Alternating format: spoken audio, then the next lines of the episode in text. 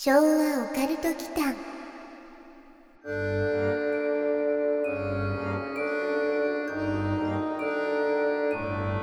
時間や社会にとらわれまくっている現代日本。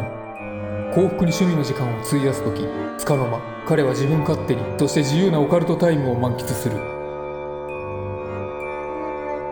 誰にも気を使うことなくオカルトを堪能するという孤高の行為。この行為こそが現代人の平日の疲れた体と脳を活性化させる最高の娯楽と言えるのである。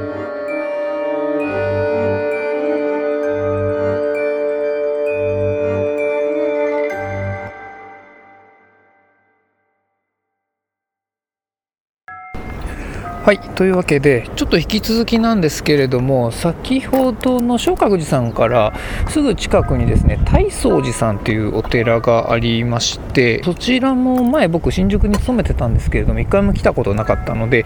まあいい機会なので来てみました。こちらが浄土宗の寺院となっているんですが特徴がですね見どころみたいなのが結構あって、まあ、江戸六地蔵の一つである大きなあのお地蔵さんの他にですね閻魔像っていうのが祀られているのとなぜかその閻魔様の脇にですね脱エヴァ像っていうのがあるんですね。脱エヴァってまあ奪う衣と書いて脱エと言ってですねまあ昔のなんか怖い話とかよく出てくるんですけど追いはぎみたいな妖怪のおばあさんが、まあ、旅人の衣服を剥ぎ取っていくとか死んだ人の衣服を確か剥いでいくとかそういう形だと思うんですがそれが脱エヴァっていう地獄にいるなんかあれだったと思うんですけれどもその脱エヴァ像っていうのがですねちょっと左脇を見ないと見えないんですが一応見学は自由にすることができてで撮影も大丈夫っぽいんですね。でスイッチを押すと1分間だけ中の明かりがつくのでそうすると目の前の正面にこう閻魔様が出てくるんですがちょっとですね視線をね左側に移すとその脱エヴァがあります。これかなり怖いです、まあ、夜とかにこれ見たら結構ザクッとするんじゃないかなと思います。一応あの写真撮っておいたのでまたお見せします。はいというわけで大宗寺の文化財としてこれもあの新宿区の指定有形民族文化財として登録されています。閻魔像です。まあ写真の方でお見せしようかと思うんですが結構大きくてですね550センチぐらいあるそうです。で、えー、目を向き大きな口を開けて見据える姿は拝観者を恐れさせ子供のしつけのために参拝されたりしましたというふうに書かれています。で制作されたのが文化11年1814年ということでただまあ幾度も江戸ってあの火災が多かったので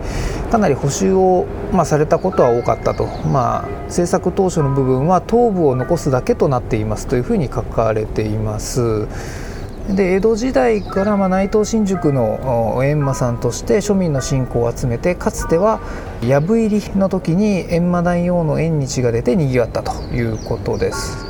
まあ、結構これ迫力があっていいですね。で先ほどご紹介した脱衣画像これも同じくですね指定有形民族文化財になっています。まあ閻魔堂内のま左側にあるんですけれども大きさが2 4 0センチ。まあかなりでっかいばあさんですね。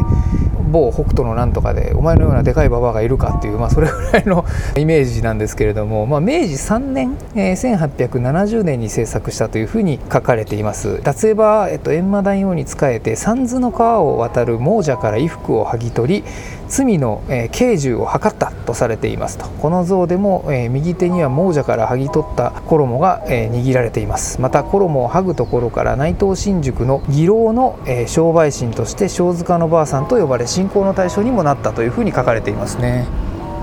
まあでもかなりホラーですね。っていうもうカルトですね。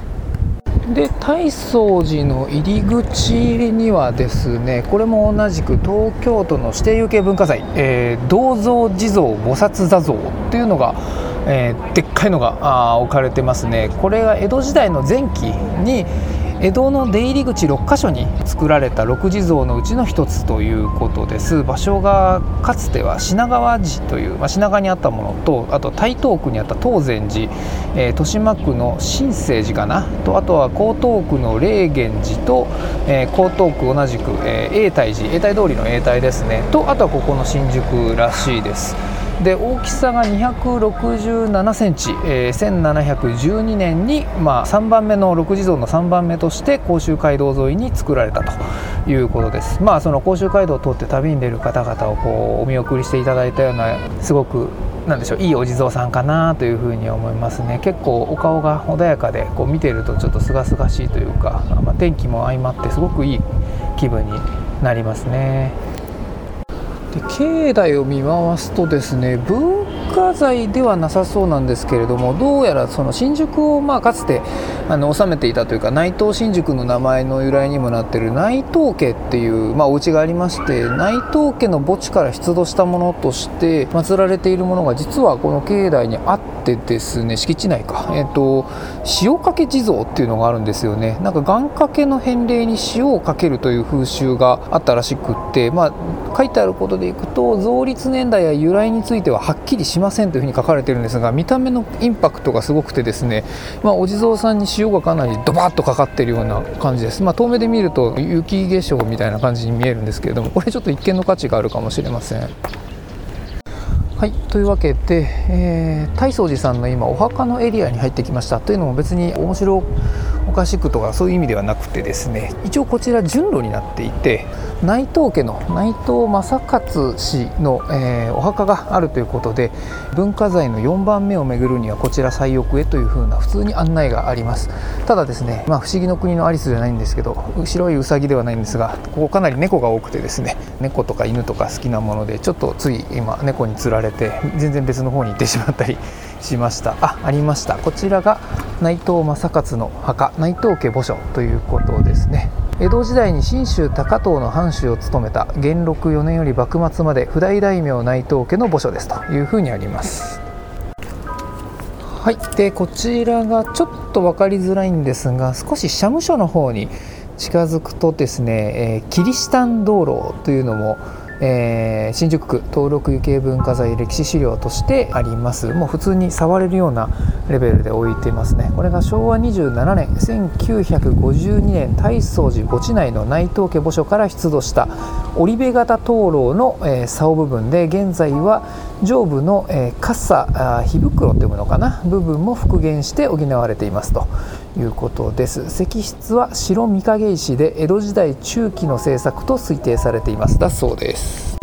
でこのキリシタン道路なんですけれども江戸時代、えー、幕府のキリスト教弾圧策に対して隠れキリシタン、まあ、よく天草四郎なんかで出てきたワードなんですけれどもその隠れキリシタンが密かに礼拝したとされるものだそうです。織部型灯籠っていうのが、まあ、その全体の形状が十字架をちょっと示しているという形で、まあ、灯籠の形をした十字架というふうな感じだそうですね。なのでまた傘部の彫刻はマリア像を象徴したものであるとというふうに解釈されてマリア観音とも呼ばれているそうです。実際にちょっと今見ていますが、まあ、なるほどね。これを十字架に見立ててキリスト教の、まあ、キリシタンの隠れキリシタンの方々が